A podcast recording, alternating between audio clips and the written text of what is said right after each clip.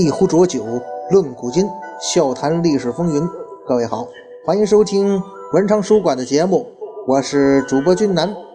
漫谈三国人物。今天呢，咱们接着聊关羽、关云长。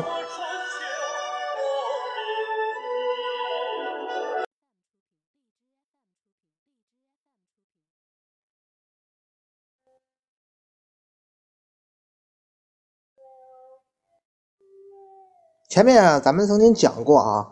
在三国之后啊，可以说就没有一个乱世啊，真正是由汉人来主导了。那民国呢，勉强算是一个。不过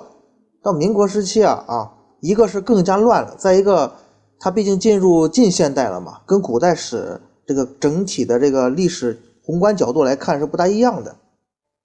而且呢，像民国的时候吧，虽然说也是乱世哈，但是每一股势力后边。其实都有国外列强的身影，是所谓中华几千年来未见之变局嘛。所以说呀，作为咱们汉人来讲啊，可可以说最喜闻乐见的乱世英雄呢，也就是三国这个时期了。尤其是在西晋灭亡之后啊，呃，包括这个华夏大地分裂成南北朝，东晋也灭亡了，北边呢那个北魏呢就尊曹魏为正统，而南方的南朝呢，不管是从地缘上。还是情感上，那肯定要反对那个曹魏嘛，因为北方的鲜卑族建立的北魏是认曹魏为正统。至于东吴，明显没有什么光这个名正言顺的政治传承嘛，所以最后大家就习惯性的把传承了汉朝的蜀汉作为正统了。之前咱们呃就是聊这个为什么说《三国演义》会以蜀汉为正统这个问题的时候，曾经分析过这方面的原因。但是，咱如果再从这个军事的实力角度来看，哈，南北朝时期实际上南朝一直都是处于一个弱势的，可能刘宋时期呢强势了那么一阵，但是从整个大的历史时期来看，南朝一直在军事上是弱于北朝的。虽然说南朝往往就是会吆喝着要北伐呀，要恢复中原啊，但是真正算得上成功的北伐，也就是刘宋开国皇帝刘裕那次嘛，而且最终也是虎头蛇尾了。那咱们还是回到主人公关羽身上来啊。关羽他作为蜀汉政权的第一名将，而且呢，人家成功的进行过北伐呀，威震过华夏嘛。所以综上所述啊，种种原因啊，这个关羽恐怕咱们可以想象，当时在南朝老百姓的心目中，应该说是很有一定地位的。这里呢，咱们就要不得不提的南北朝时期了。其实这个南朝啊。是中国历史上佛教传播和发展最为兴盛的时期。所谓“南朝四百八十寺，多少楼台烟雨中”嘛，就说的这个状况。那为了吸引更多的教众，既然关羽你在民间人气这么高，佛教自然也把关羽拉入到自己那个神仙行列当中了。其中啊，天台宗作为中国佛教的一个教派，它是捷足先登了，因为他们率先把关羽拉入佛门。封为啊这个守护佛法的所谓伽蓝神，有一种传说啊，就是隋代天台宗的创始人智者大师啊，曾经在荆州的玉泉山入定，入定的时候啊，就见到关羽显灵了。后来《三国演义》中也有这个玉泉山显圣的情节嘛。这个大师呢，就梦见关羽显灵，然后率领鬼神眷属出现种种可怖的景象，扰乱这位智者。后来啊，这位智者大师度化之后，关羽就向智者大师求受五戒，成了正式的佛门弟子，并且呢发誓呢愿为佛教的护法。智者于是就奏请了晋王杨广，就是后来的隋炀帝嘛。杨广就封关羽啊，这时候就可以称他为关公了嘛，就封他为这个中国啊守护佛法的迦蓝菩萨，把关公啊正式列入佛法守护神的行列，塑像供奉。这也是从这时候开始吧，就关羽，就是关公这个形象，正式成为咱们中国本土的佛教神明之一。而且这种宗教的世俗化的案例呢，在宗教传播过程中其实并不鲜见。就好比这个佛的形象，在最初传入咱们中国的时候呢，也是那种呃，就是高鼻深目的感觉。但是随着时间的推移，咱们可以看到现在所有的佛的形象，其实都跟咱们中国人长得一样了，已经很中国化了。呃，其实就是借助民间流传比较广的世俗人物来提高宗教在当地的影响力，这也是宗教的一种传播手段。不过呢，咱们可以想到，在这个时期啊，其实关羽在北方的影响力就实在有限了，而且呢，他即使在佛教有影响力，也仅仅是天天台宗这一系列的神，也就是说，他的影响力也就是在荆州一带。对于隋唐社会的绝大部分民众而言啊，关公这个形象呢，他有，但是他还算不上圣人和神人，也仅仅是历史上一个啊名气还不错、还挺大的一个战将。而直到关羽死后的八百余年中啊，其实关羽也并没有得到统治者特别的青睐。包括在唐朝开元十九年的时候，唐明皇李隆基比照文庙的祭祀呢，这个体系啊，就建立了武庙的祭祀，而且呢，跟文庙的系统一样，也是先有武圣，再配亚圣、十哲、七十二子。这里啊，可以跟大家伙聊一下啊，在这个唐玄宗立的这个武庙当中啊，主神也就所谓的武圣啊，是姜太公，也就姜子牙嘛。他是有史记载以来啊第一个统一天下的主帅嘛，而且创立了西周那个周朝八百年基业，应该说也确实当得起这个位置。那亚圣是什么人呢？是开创汉朝天下的张良。十哲呢，分别是像这个战国名将白起呀，汉初名将韩信呐，诸葛亮、李靖、李基、张良、司马壤居、孙武、吴起、乐毅。啊，这是十哲，七十二子呢，包括管仲啊、孙膑呐、乐毅呀、李基、田穰苴、范蠡、韩信、李靖、郭子仪、白起、孙膑、廉颇、李牧、曹参、周勃、李广、霍去病、邓禹、冯异、吴汉、马援、皇甫嵩、邓艾、张飞、吕蒙、陆抗、杜宇、陶侃、慕容恪、宇文宪、韦孝宽、杨素、贺若弼、李孝李李孝恭、苏定方。王孝杰、李光弼、吴起、田丹、赵奢、王翦、彭越、周亚夫、卫青、赵充国、寇勋、贾父、耿弇、张辽、关羽、周瑜、陆逊、杨户、王睿、谢玄、王猛、王镇恶啊，是王僧辩、于禁、吴明彻、韩擒虎、史万岁、尉迟敬德、裴行俭，以及啊李胜等人吧，反正是就是历史上这些名将。在这个七十二子当中啊，三国的人物包括了这个诸葛亮啊、邓艾呀、张飞、关羽、吕蒙、周瑜、陆抗、陆逊、杜宇、杨户、王睿十二个人。其中啊，蜀汉三个人，曹魏一个人，东吴呢四个名额。那个属于西晋的呢也有四个名额。哎，从这点来看啊，好像这个曹魏啊，还真是越来越来越不受后世待见了。拿下十三州中最主要九州。三分天下有其二的曹魏帝国呢，竟然仅仅有张辽一个人入选而已。因为呢，像邓艾啊、杜宇啊、杨户、王睿这些人呢，他属于灭国功臣，哎，应该说争议不大啊。周瑜呢有赤壁之战，陆逊有夷陵之战，陆抗呢就有点勉强了。吕蒙的主要功绩就是拿下了荆州。诸葛亮啊，咱们前面已经讲过他了嘛，做了很多分析。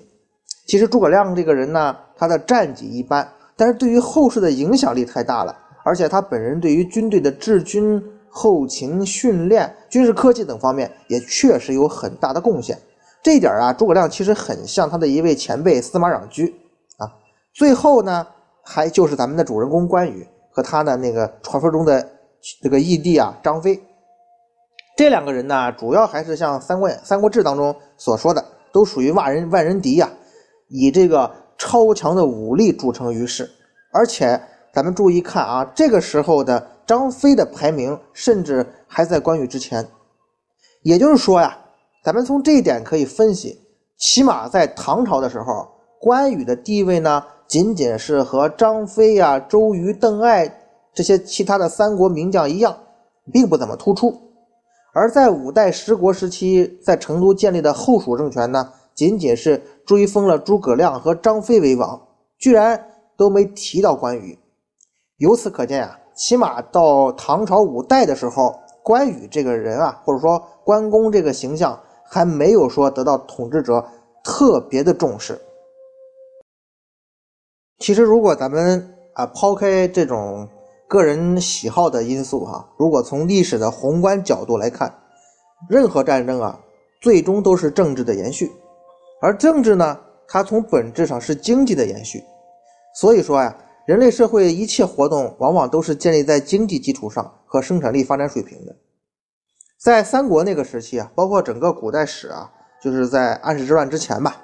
中国的经济中心啊就是在黄河流域，长江流域呢是在这个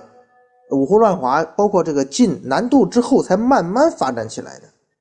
在很长一段时间里啊，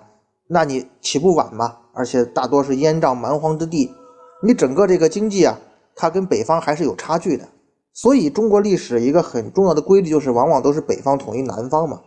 一直到近现代啊，这一趋势才才算是逆转过来。那咱们回到三国时期啊，你别看孙吴啊，这个地盘不小，但实际上大多数地方都是地广人稀，没什么人啊，也没什么耕地呀。孙也好，刘也好，蜀蜀吴这两家哈，其实都算是政治上的失意者，因为他们等于是在整个中国的政治经济核心地带竞争失败了，无奈之下才选择了南方嘛。这也就决定了他们自始至终都没有染指北方的实力啊，因为他们所盘踞的这些地方啊，从经济角度讲，他就无法跟曹魏那边相比，能够偏安一隅已经是很了不起了。所以孙刘两家或者说吴蜀两家的战略也就很现实啊，能扩张一点就是一点，能占点便宜那就占一点呗。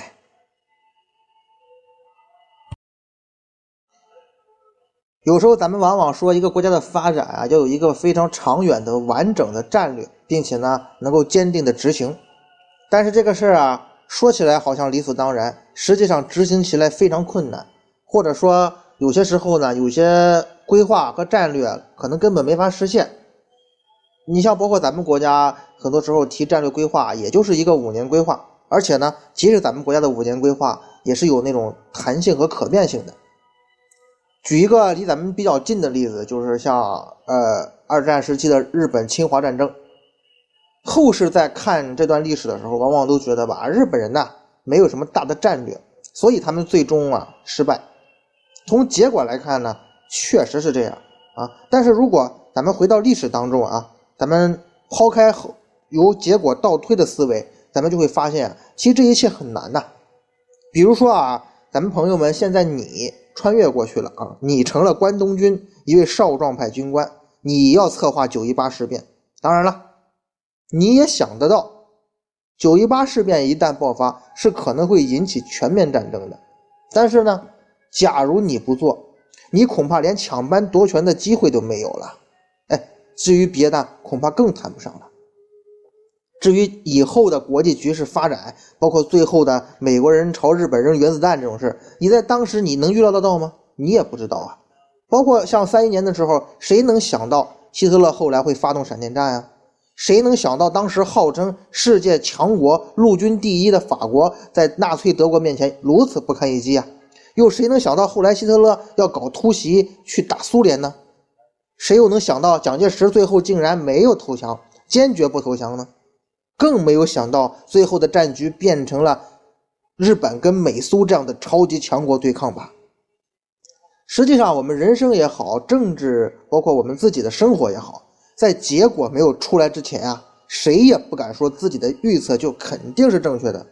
所以，很多时候，如果你是当事人，如果你处在那个环境下，只要存在机会，那就会有人想去做，你也不会例外啊。就像日本人一步步走向战争的泥潭。那也是全体日本人对历史也好、社会经济也好一种博弈最后出来的结果呀，并不是某一个人在某一个瞬间的选择就可以控制的。没有九一八，难保不会有十一八、十一一八呀。就像咱们说啊，你是一位关东军的少壮派军官，如果说你们啊发动九一八夺下中国东北，那么你们这一派的政治威望就会有明显提高。有了这样的基础呢，才能更进一步啊。也正是由于有民众的支持，这些人啊，就当时的那些少壮派军官，他们才敢于去刺杀首相，消灭政敌，还不受惩罚。所以到后来，日本人只要是前进啊，可以前进，那战争的脚步他们就不可能停下来。至于说海军那边呢，咱们都知道啊，二战的时候，日本这个陆军、海军相互之间矛盾是很大的啊。海军看到陆军这边大显神威了，那肯定要不甘寂寞呀，于是就力主南下，才有了后来的偷袭珍珠港嘛。最后把美国人也拖进来了。太平洋战争一爆发，这日本人啊，他的末日也就进入倒计时了。那最终啊，让海军可以成为战争的主角，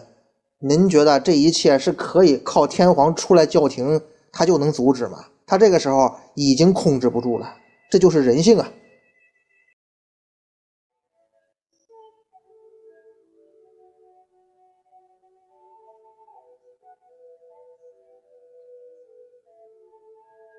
说这么多呀，其实还是要回到关羽的话题上来。咱们说，在唐朝唐朝五代之前，可能关羽呢，呃，他的跟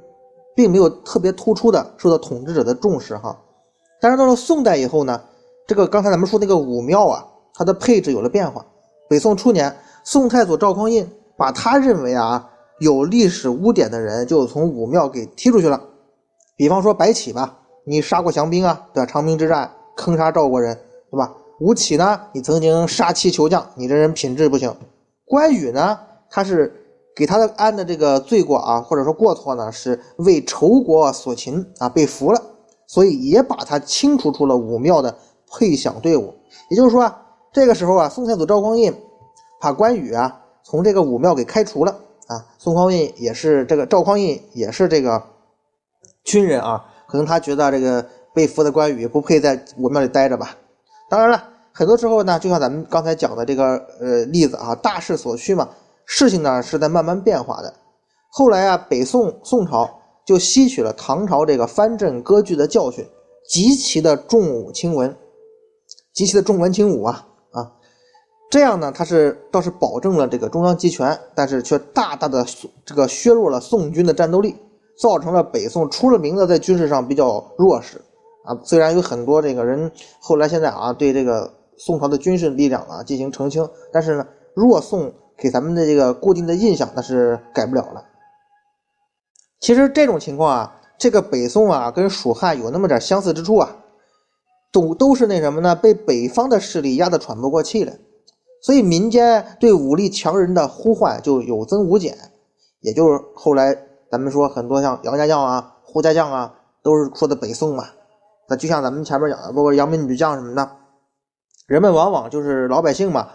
他缺什么他就编什么故事啊。咱们在评书演义中强势的朝代，往往就是在现实中被欺负的时候。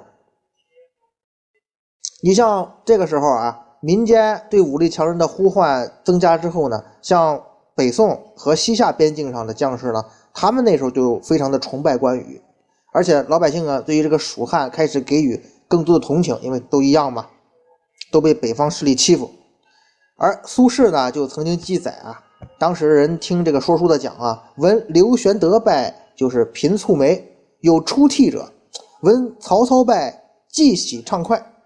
就说呀，听这个说书唱戏嘛，讲到这个刘备败了啊，就有皱眉头的，甚至还有哭出来的；